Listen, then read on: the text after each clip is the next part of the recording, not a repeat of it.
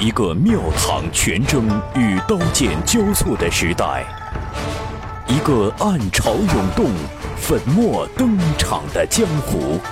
您正在收听到的是长篇玄幻小说《雪中悍刀行》，作者烽火戏诸侯，由大斌为您播讲。纵横中文网版权所有，喜马拉雅荣誉出品。《雪中悍刀行》第三十五回。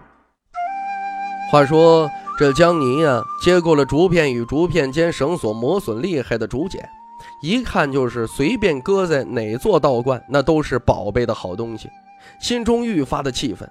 这最不济都有几百岁年龄的老古董，竟然舍得随便丢掷，这散了架了怎么办呢？那既然你都这么阔气啊，竟然还跟他计较这一文钱两文钱。徐凤年大概是猜出了江泥的心思，笑眯眯地说：“不是心疼了呀，这终归我的东西啊，我爱怎么用就怎么用。但是要是呃需要离手的，那我可得精打细算了。”七文钱，徐凤年望向窗外笑了起来。这里头的乐趣玄机，大概就只有老黄和小姑娘能明白了。江泥呢，开始诵读经文，嗓音和格局都难免有些生涩。徐凤年对此不以为意，他自认没什么天赋，唯独啊这记性他还没输过任何人。为什么要花钱让江泥读着泰拳以及以后的各种武学秘籍呀？这江泥根本不会明白，他也不想去明白。他只是希望能够读到一些上乘武学，偷偷记忆，暗中摸索，等到自学成才的的一天，好将神图亲手插入世子殿下的胸膛。徐凤年终于回过神来，换了个随意的姿势，听着江泥的嗓音，看着这个站于角落捧着竹简用心读书的小女子，眼神不再如枯井死水，有了些生气。他用心读书，所为何？一肚子坏水的徐凤年会不知道？那要他用心读书，所为何？恐怕只有大柱国徐骁知道了。那一日走出灵堂，徐骁打趣了一句：“将你以后侥幸杀了你，十有八九是会自尽的。没了你这个仇家，他活着似乎就没意思了。可要知道自己怎么都杀不了你，他强撑着活着，也就跟死了一个德行。”就在这个时候啊，徐凤年打断了江泥。翻这个字儿，你读错了啊！江泥停顿了一下，重新读过那句。徐凤年笑道：“这一句不算钱啊。”江泥并未吭声，只是加重了语气读书。徐凤年收敛心神，闭上眼睛，跟着语句呼吸绵长而规律。见他停顿，徐凤年睁开眼睛，略作思索。忍住笑声，提醒道：“贿赂，那个字儿念贿。”不认得“贿”字的江宁微微脸红。徐凤年板着脸道：“扣十文钱。”江宁冷哼一声，估计是理亏，他并未辩解。不曾想，接下来一连六七字不认识，一眨眼功夫就扣掉了六七十颗铜板。口干舌燥的江泥先是红了眼睛，最后听到徐凤年那句不带感情的“扣十文钱”，他突然哇的一声就哭了起来。道教有三十六洞天、七十二福地的说法，以前朝九斗米教老神仙马成真《云集功夫图》最入人心。龙虎山当时仅被列为道教第二十六，更是无一洞天，比起武当山似乎要逊色太多。可自从一跃成为道教祖庭，龙虎山赵姓天师坐镇天师府，演教布化，至今世袭道统已四十代，每位天师均可得到朝廷诰命封册。除了加天师封号，还要官至一二品，奉诏入见，与皇帝传授养生祛病术。这一代赵丹霞天师与上阴学宫大祭酒一并成为国师。上一代天师啊，还只是掌管江南驻地的道教士，这一代便掌管天下道教教务，巡视正一品，权力重似王侯，得了羽衣卿相的美誉。逍遥观在龙虎山上是一座小观，人丁稀薄，更谈不上香火。大概是天师府看不下去，不想这座山上年月最悠久的道观缺米断炊，只能每月救济些银两。这逍遥观呢，本不属于龙虎山道庭，前两代才转交到天师府名下。至此，龙虎山再无佛门寺庙，甚至连逍遥观这样的啊年老小观都支撑不下。有别于正一教的道士，都陆续的搬出龙虎山，这一点。跟有容乃大的武当山相差鲜明。这会儿啊，逍遥观住着一个姓赵的老道士，赵锡团。若是外人初次听见，会不以为然，当做是一个不得志才入龙虎的老家伙。龙虎山天师府住着三位赵姓天师，但别以为在山上姓赵就一定了不起，只有天师府上的龙虎山道士才是这座道都的领袖。这一辈龙虎掌教是单字辈依次往下是静、宁、灵、景和关。逍遥观内，老道士赵七团看着满院子经过风吹日晒、雪压雨打的山楂早已干瘪，哪儿还能下嘴呀？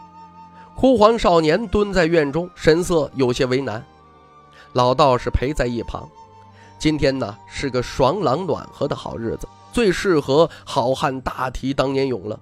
他悠悠自得地说：“龙象啊，为师年轻的时候喜好鱼情山水，年幼便通晓了八卦大义，无书不看，飘然出世。当年山上老祖宗对我那是喜欢得一塌糊涂啊！可为师哪里在乎这羽衣清响的虚名？逛荡了三十来年才回山。”在山下倒也是做了点传经授传的治病育灾的事情，只差一点就被老皇帝请进皇宫讲述黄老术。别看天师府有不少人都去过京城进过大内，可那是因为他们也姓赵，与为师不同。为师不靠这姓氏吃饭，名声一样可达天听。龙象啊！别砍山楂了，与为师说几句话，唠唠嗑啊！师徒两人每天说不上几句话，这不像话吗？外人还以为为师的不心疼你呢。徒儿啊，要不为师教你老祖宗当年只传我一人的大梦春秋，这可是我那傲气侄儿都不曾悟透的道门仙术。为师能保住这逍遥观。就靠这《梦春秋》了，这心法比起武当的大黄庭只好不差。为师如今能一睡三年，还是老祖宗厉害呀！据说一卧一甲子都不难。为师心想，当年老祖宗羽化，是不是这？这老道士见少年面无表情，便觉得这自说自话有些无趣了。他打了个哈欠，昏昏欲睡。只见他只是左脚弯曲着地，右脚搁置在左脚上，一手托着腮帮，侧头酣睡过去。老道士屁股下并无椅凳，可身形晃来晃去，偏偏不倒。只见这位龙虎山西子辈老道士侧托腮帮的那只手如握剑诀，左手则十指如钩，掐了那重阳子午诀，传来老人呢喃的声音。睡春秋，睡春秋，是根高卧望其年。不卧毡，不盖被，天地坐床披明月。红雷掣电泰山摧，万丈海水空里坠。李龙叫喊鬼神惊，我当平时正酣睡。这院外站着一个身穿一袭正黄色尊贵道袍的年轻道士，闭眼站定，默念道：“以眼观鼻，鼻对生门，心目内观，绵绵呼吸，默默行持，虚极静读，真气浮丹池，神水还无内。呼甲丁照百灵，武神出乎九宫，自由清碧。”梦中观沧海，烟里提阴阳。不知春秋以外，已过五百年。这徐龙相见身边老道士要死不活的在那打瞌睡，偏偏不肯走，便起身离开院子。逍遥观不在山高处，只是在山脚，与高高在上的天师府却是天壤之别。不过在这儿出门便可以看到，如一根碧玉带缠绕山峦的青龙溪。徐龙象走到溪畔，望着两张系在岸边的竹筏，愣愣出神。少年怕水，自然不敢登上竹筏顺流而下。那黄色道袍的年轻人傲然地站在溪畔，嗤笑道：“姓徐的傻子，亏得西天师教你睡春秋，你听得懂？听不懂就趁早滚回北凉。龙虎山不是你这种蠢人可以待的地方。”徐龙象置若罔闻，只是盯着溪水发呆。面容神异的年轻道士虽然出声嘲讽，却离得那黄蛮儿有些距离。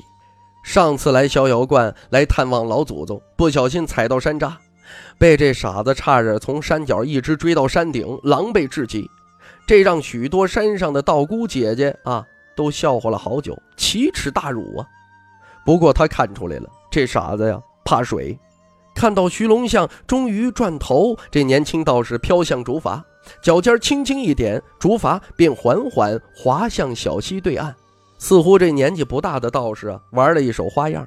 竹筏在溪水中间的位置静止不动，那旁边一条竹筏上站着五六位来龙虎山探辟寻仙的文人雅士，见到这玄妙的一幕，俱是哗然惊叹。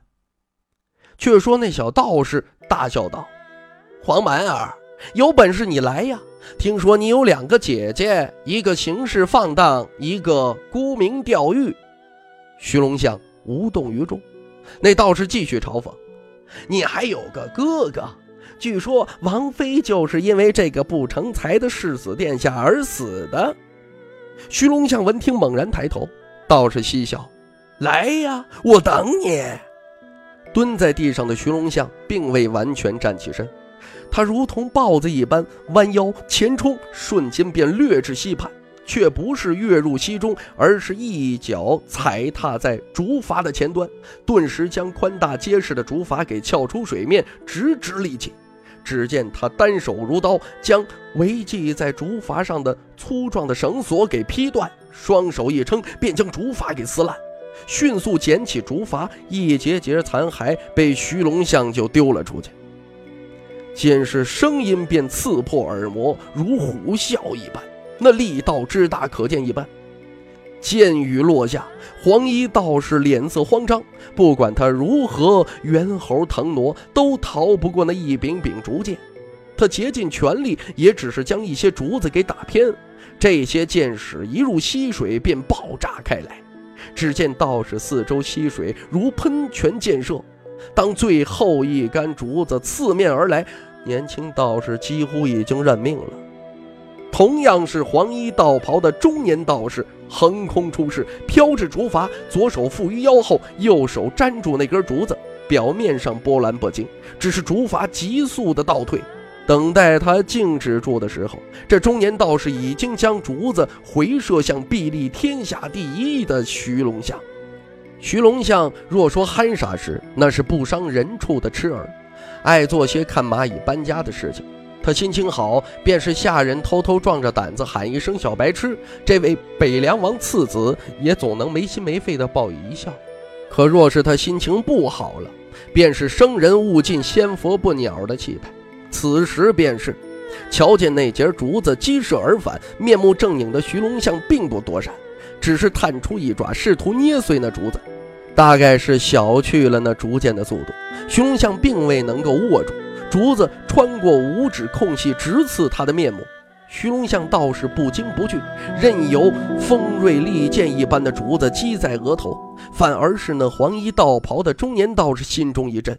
他本以为这一身龙象力气的傻子会躲闪，原本孩子间的稚气打闹，不管他的身份地位还是氧气定力，都不会过问。只是大柱国次子最后那一手逐渐委实狠辣，若不出手，宁运便要落得一个终身瘫痪的下场。所以他落定竹筏后的还手，便不由自主地加重了两三分的力道。与徐龙象动手本就不妥，若是伤了这孩子，那就更是棘手啊！且不说徐龙象背后是当年差点便要擅自按下龙虎头的北凉王。便是那逍遥观里隐忍不动的西团爷爷，也不是自己可以忤逆的。自己一身天师府皇商道袍又如何呀？父亲赵丹霞已是羽衣倾相，天下道统之牛耳者，还不照样得喊西团爷爷一声小叔啊？不曾想，中年道人发现自己呀，竟是多虑了。那枯黄干瘦的少年硬生生扛下了竹子，随着砰的一声巨响，在他额前寸寸炸裂。等到粉末散去，徐龙像双眸猩红，两鬓略长于常人的两抹黄毛漂浮起来。他上龙虎山第一天就是披发示人，此时更是飘荡不止。只见他整个人衣衫一瞬间滚圆，一瞬间干瘪，一吸气便鼓胀开来，一呼气便消减下去。离他近的溪畔与虚龙像气机暗合，隐约形成一股涨潮退潮的荒诞景象。他的呼吸法门本是龙虎山最入门的吐纳术，哪知道这黄蛮儿足足学了大半年才学进去，可一旦入门，便是如此的声势吓人呢。您正在收听到的是《雪中悍刀行》，纵横中文网版权所有，喜马拉雅荣誉出品。父亲，这傻子的模样也太瘆人了，莫非真是传言所说是那画外的巨邪魔尊？年轻道士有了靠山，他胆识啊也恢复了大半了，只是见到徐龙象身上的狰狞的异象。加上接连两次吃了苦头，未免有些胆寒。西团爷爷下山前说过，这位不开窍的大柱国次子才是真武大帝转世，并非那天生比凡人多一窍的洪喜相。两人谁是仙，谁是魔？龙虎山和武当山的未来五百年气运，大抵需要赌一场。中年道士小心盯着杀气勃发的徐龙像，只是有些好奇，内心谈不上震撼。身为天师府的第一等皇子贵人，赵敬臣见识过太多常人无法领略的风景。至于赵西团老祖宗的那番言辞，他其实相当不以为然。将一家气运系于一人之身，还可以接受。如果将一国一山契机都孤注一掷，未免有过于儿戏了。对于生性顽劣却灵气不俗的儿子赵宁运，名义上镜子辈第一人的赵静初还是有八九分满意，所以一些秘闻都愿意敞开了说。五百年福祸，这话可太大了，不能当真。能有五十年就相当不错。再者。那武当山的红喜像和你我眼前的徐龙像，就真的确定二者其一是降魔的荡魔天尊？根据典籍记载，掐指算算，玄武大帝已经足足一千六百年不曾降世，怎的在龙虎山最是力压武当的时候，凑巧就出现了？逐渐缓过神来的赵宁运嬉笑道：“万一是真的，父亲，那我们就惨了。”赵敬臣低声笑道：“怎么就惨了？我龙虎山天师府一千多年，出了仙人六十四位，还敌不过一个玄武大帝了。”提及这个呀，便是玩世不恭的赵宁运也生出一股子豪气。这六十四位仙人，可不是那些乡间的野史记载的志怪传奇。大真人羽化登仙时，天师府会详细记载一切细节，天机如何，地理如何，人和如何。是成龙还是齐鸾还是华红，都要记录在案，力求一字不差，半句不漏，容不得半点的虚假水分。若说家谱家世如何显赫，便是人间的帝王也比不得龙虎山赵家源远流长。也不见赵敬臣如何动作，竹筏顺流而下，似乎不打算跟徐龙相继续对峙。看到岸边那黄发小儿跟随竹筏撒脚狂奔，不停脚尖踢起石子儿拨向竹筏这边。赵敬臣伸出一只手，晶莹如白玉，柔柔朝下一压，颗颗石子便向溪水中坠去。三十几颗石子皆是如此，可越到后来，赵敬臣越发感到吃力呀。石子速度加快不说，更沉更重。天下哪有只吐不纳的运气法门？可徐龙相可没给他纳气的机会。石子儿不停歇的雨点般泼向天师府赵敬臣、赵宁运父子。徐龙相管你什么子皇贵人？再说了，他哥徐凤年那位世子殿下，武当山不一样，明知随珠公主依然霸道，更别提一个疯子一个傻子的老爹徐骁。当初武林浩劫，龙虎山自视是当朝第一派，赵丹霞更是身为国师，便有一位天师说了几句呀不顺耳的言语，结果呀被大柱国听见了。不仅原先剑指嵩山的三千铁骑是调拨马头直奔龙虎山，还紧急加调了九营四千五百多北凉汉族屯扎于龙虎山山脚。这还不够，一些在大柱国江湖狗咬江湖狗方针下吸纳入北凉军体系的江湖人士，都在徐骁。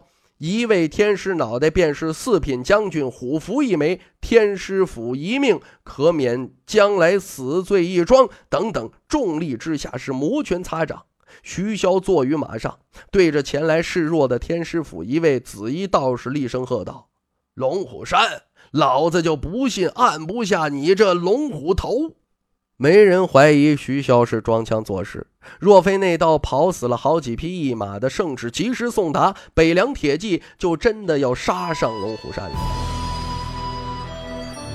听众朋友，《雪中悍刀行》纵横中文网版权所有，喜马拉雅独家出品，作者烽火戏诸侯，由大斌为您播讲。